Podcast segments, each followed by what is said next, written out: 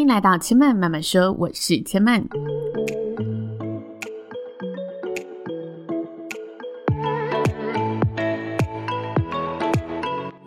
目前频道在 Apple Podcast、Spotify、KKBox 以及 Google Podcast 都听得到。喜欢的朋友，欢迎帮千嫚订阅并留言评论，让更多人可以认识千嫚慢慢说喽。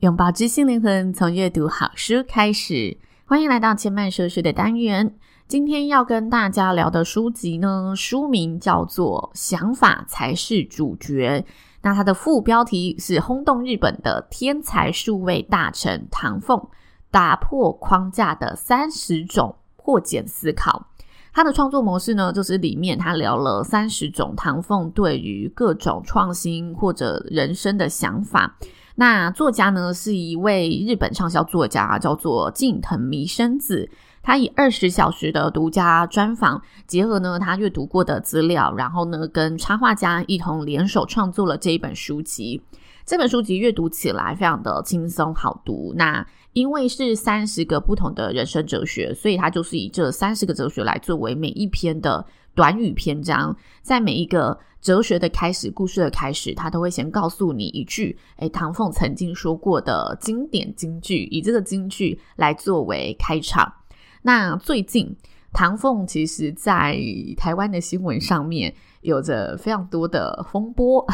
就如果大家有看比较政治类的新闻的话，那我有稍微去看了一下，为什么？那新闻事件非常的多，不过里面有一个是最近比较夯的。那就是呢，他最近在推动台湾云市集服务。那在推动这个服务之中呢，他在社群上 PO 了一则面线文，引发了大家的热烈讨论。那这个面线文的内容呢，就是目前唐凤是数位发展部的部长嘛，他就说：“诶，部长想要吃一碗热腾腾的面线。”于是呢，他打开了手机的 App，在线上订了面线，然后加注了一些需求。店家收到订单之后呢，就可以开始备餐，然后开始呢做客制化的需求。那接着呢，把这一碗面线呢销售到客户的手里，大概就这个内容。那因为这一个台湾云市集服务，它花的经费是差不多，网络上看啊是两百多亿，所以呢，它这一则贴文呢就引发了网友在下面说：“你花两百多亿来做一个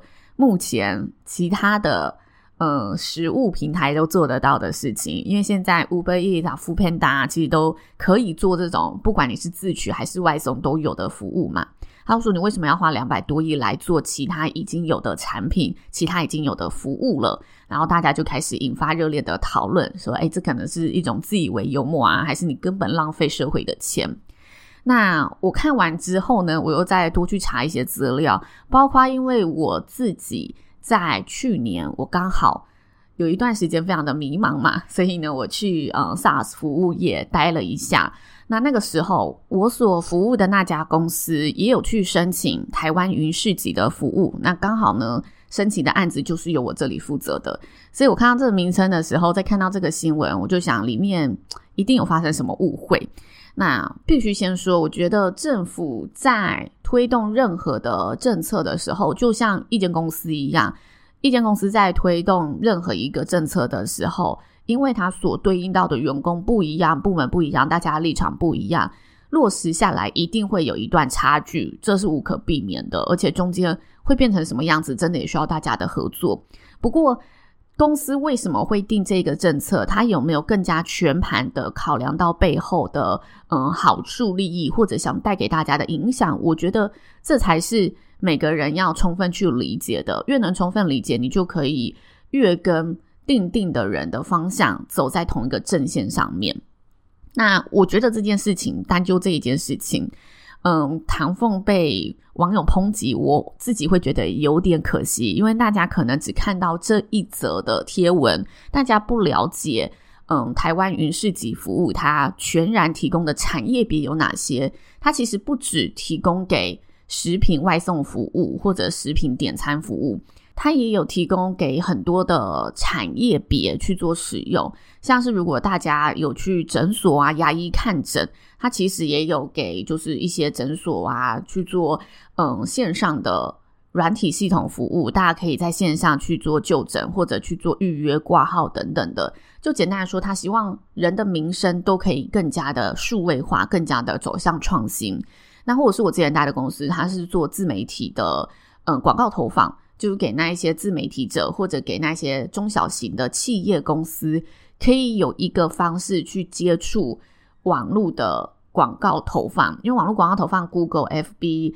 IG，或者是你需要投联播网这些平台，你如果想要自己去做操作，很多中小企业它是没有行销人员可以去做这件事情的。这时候，如果它有一个软体服务，可以去迅速的帮他打入数位化的世界。那这个就会是很大的帮助，所以台湾云市集服务它所提供的业务方向就有两个。第一个，它是协助中小型的微企业去做数位转型，就像面线摊，它可能呃经营的人也不是什么新世代的年轻人，他们就是一直一直卖面线的阿姨叔叔好了，他也不知道要怎么样去做下一步数位化的推广，然后跟不上大家用手机点餐的。这个消费模式，这时候政府推广了这个台湾云市集服务，鼓励他们，你来使用我这个云市集服务，找寻你合适需要的软体厂商，我补助钱，让你知道怎么样去有机会的跟他们接触。你前面购买这个服务，等于是政府出钱让你买。那政府出钱让你买，就会衍生第二条线嘛，就是这一些在开发软体的业者，他也需要有一个曝光的平台，他也需要有收入。这时候政府这一笔钱就会流入这一些在为台湾资讯软体业嗯开发的公司，所以它就会形成一个循环。政府推动这一个云市集服务，可以让需要被曝光，然后需要。被使用，收集更多客户的资讯软体业有一个平台去推广自己的产品，同时它也让这一些中小型的传统店家或厂商，它需要数位转型的厂商，可以只要有一个平台去媒合你需要的软体服务，然后让大家以政府作为桥梁，以这个云市集服务作为桥梁，去促成台湾各产业数位化的发展。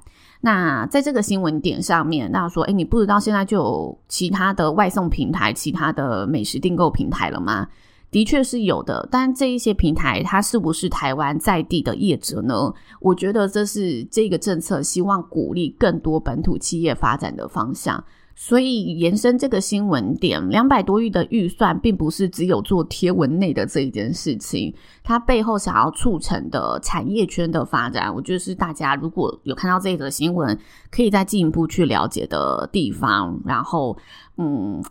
因为这一个是正在推动的非常新的一个政策嘛，我们也不知道结果会是怎么样，所以我也没有办法说，诶，这个政策就是非常好的。但我觉得一个政策在推动，它的视野如果是广的的话，而且又是。可以帮助到不止单方面的人，这时候我觉得这个政策就值得大家去有多一点的观察，多一点的支持。这是我的个人想法，来跟大家分享。好，那回到今天的书籍分享吼，我要跟大家分享的内容呢是幽默跟愤怒一样容易扩散。这个章节呢，他在跟大家一同分享的就是台湾在处理假新闻这个议题时是如何让大家可以。更快速的理解这个是假讯息，要远离它，因为现在真的充满各种你很容易上当或者是很容易信以为真的假新闻。那这里先跟大家背景补充一下，这本书籍呢是二零二二年六月一号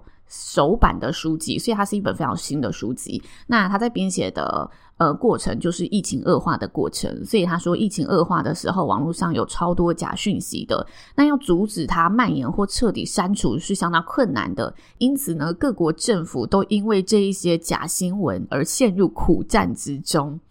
那呢，要对抗假新闻的方法呢，台湾的做法可以说是世界第一等的成功。这是以作者的角度出发，他认为台湾对抗假新闻的做法其实是相当知名的。那他说呢，唐凤将所谓的假新闻称为假讯息，并且在受访的时候，唐凤说出了自己的想法。他说呢，行政院只有在假讯息同时具备出于恶意、虚伪假造或者造成危害这三个条件的情况下才会处理。如果说呢，这个假新闻、这个假讯息并非同时具备这三个条件，那政府的干预就等同于凌驾媒体之上，会造成侵害新闻自由的结果，因此政府就不会干涉。那呢，为了对应纠正这种假讯息的情况，政府呢在各部会设立了一个即时澄清团队。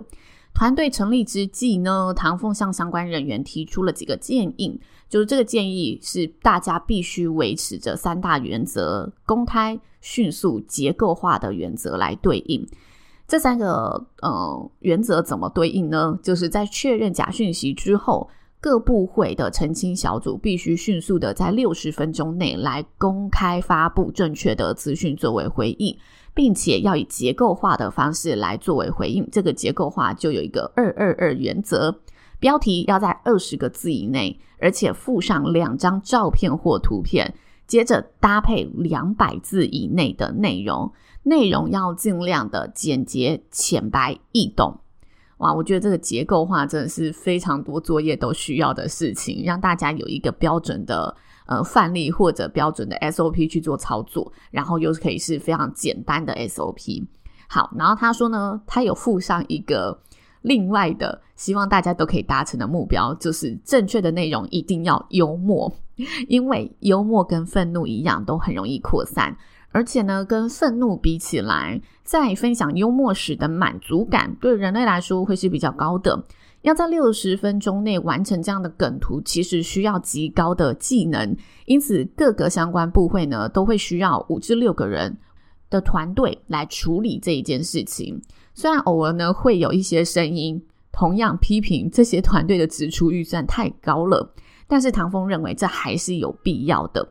因为他认为呢这件事情它背后可以带来的效益绝对超过各部会多多编制这五至六个人。毕竟一个人被骗，他需要花费的民间呃资源能源很大，他可能造成一个家庭的离散，那他需要花对警察去做协助，需要花花费社工去做后续家庭的安置，周围的这些后续效益，其实他认为是嗯需要跟疾病养，预防胜于治疗，我宁可提前投入预防多一点点，后面的治疗大家不用花这么高的支出成本。好，接着呢，他在边受访的同时，他边呢来秀出近期呢流传在网络上的假讯息。这个讯息内容是七天内染发烫发会罚一百万。我自己。似乎是没有听过这个假讯息，不知道大家有没有听说过？好，那他怎么处理这个假讯息呢？因为呃，染烫法罚一百万，它是比较民生上面的政策嘛，所以这个对应的部会呢就是行政院。因此呢，行政院院长苏贞昌他就在他的 FB 粉丝专业上发了一则贴文，这则贴文的标题呢是“坊间谣言七天内染烫法会罚一百万”。再加上大大的两个字“假”的惊叹号来澄清，同时呢，他附上的照片，两张照片是以呢苏院长年轻的照片和现在的模样作为对比。他在年轻的照片上写着：“就算我现在没有头发，也不会这样惩罚大家的，因为苏贞昌院长现在的模样就是秃头嘛。”所以呢，他在现在模样的照片写着：“不过一周内染发烫发真的很伤头发，严重的话也许会跟我一样哦。” 他说呢，这张照片其实当时呢，在日本网友圈也成为热议的话题。毕竟日本本身就是一个相较起来稍微严肃一点，然后阶级文化制度比较明显的族群嘛，所以看到高官愿意这样自嘲自己的时候，就会觉得哦，跟自己的世界非常不一样。那作者又分享了另外一则在日本也相当有名的梗图，上面的内容呢，也是行政院院长呢滑稽的摇着屁股的图片。那他说呢，他当时呢在二零二零年接受朝日电视台的一个节目采访时，曾被问到说：“诶，关于新冠肺炎疫情的这些假讯息啊，你有没有任何对策？”当时呢，他提供了这一张苏贞昌院长滑屁呃摇屁股的照片给这个电视台。那他在这个电视台的受访就分享着，台湾的网络上流传着口罩和卫生纸是使用相同的原料，随着口罩的增产，卫生纸的价格会变贵，所以最好呢就是趁早去抢购。他说这个讯息其实是假讯息嘛，但一样在网络上呢，呃，被疯狂的流传着。那呢，他会附上这张照片，就是因为此时苏贞昌院长他也摇着屁股的背姿，搭配上一句台湾标语。就是咱们只有一个卡称这个梗图呢，来回应大众，意思是你只有一个屁股，所以其实你不用去抢货囤货，卫生纸还是够啦。呼吁大家吼，不要去相信这个谣言。那他以这个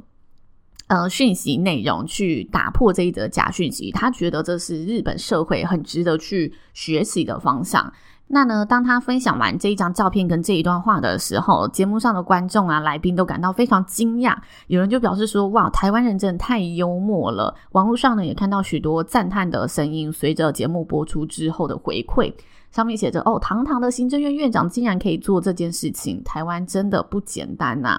这张梗图呢，一样在当时的日本造成了非常广大的回响。但呢，作者呢自己也非常幽默，他说呢，引起这个热议之后，他觉得对苏贞昌院长的屁股有些抱歉，没有想到让他的屁股这么红了，而且是红到日本。那 虽然呢，这个标语并不是由唐凤所构思，但很显然的，他认为台湾政府呢在启动打击假新闻的措施，其实是有个很好的落实的，并且呢，在前两年的疫情之中发挥了极大的效果，这是呢作者在这一章节想与大家分享的关于唐凤的思维，然后让大家看到的，其实在处理这些社会议题的时候，幽默是一个非常好的化解之道。那回归到这本书，我觉得。这本书啊，因为它就是专访唐凤这个人，所以里面大方向都还是讲述着唐凤比较他认为值得我们学习、值得我们去欣赏的哲学思考方向。但我觉得看一本书啊，无论你喜不喜欢这个人，或对这个人有没有够深入的了解，他的想法一定都有值得我们从中去看到的不一样的观点。就像是，其实我很讨厌这个朋友，这个朋友有时候还是会冒出一个。突然让我觉得哦，很惊艳呢，诶，其实是蛮棒的一些想法在里头。那我觉得就是多看这一些不一样的人事物，才有机会真的去打开我们更广阔的视野。那因此，我还是最终的在这个呢 有点尴尬之际，最近呢，呃，唐凤受争议之际，还是觉得这本书很值得拿出来跟大家分享，因为里面我的确有看到几个内容，是我觉得诶蛮。可以来跟大家聊的，然后让大家同时借由呃这些内容，可以多了解一下台湾目前正在发生的事情。以上就是千曼今天为什么会跟大家分享这本书，以及想要跟大家聊的内容。希望大家呢在面对呢人生的不顺心的事情，或者呢人生中困难的事情，可以多一份幽默的态度去面对。我觉得这应用到自己的生活当中。也是非常值得我们去学习的一件事。这让我想到啊，前几年看那个宋仲基跟宋慧乔，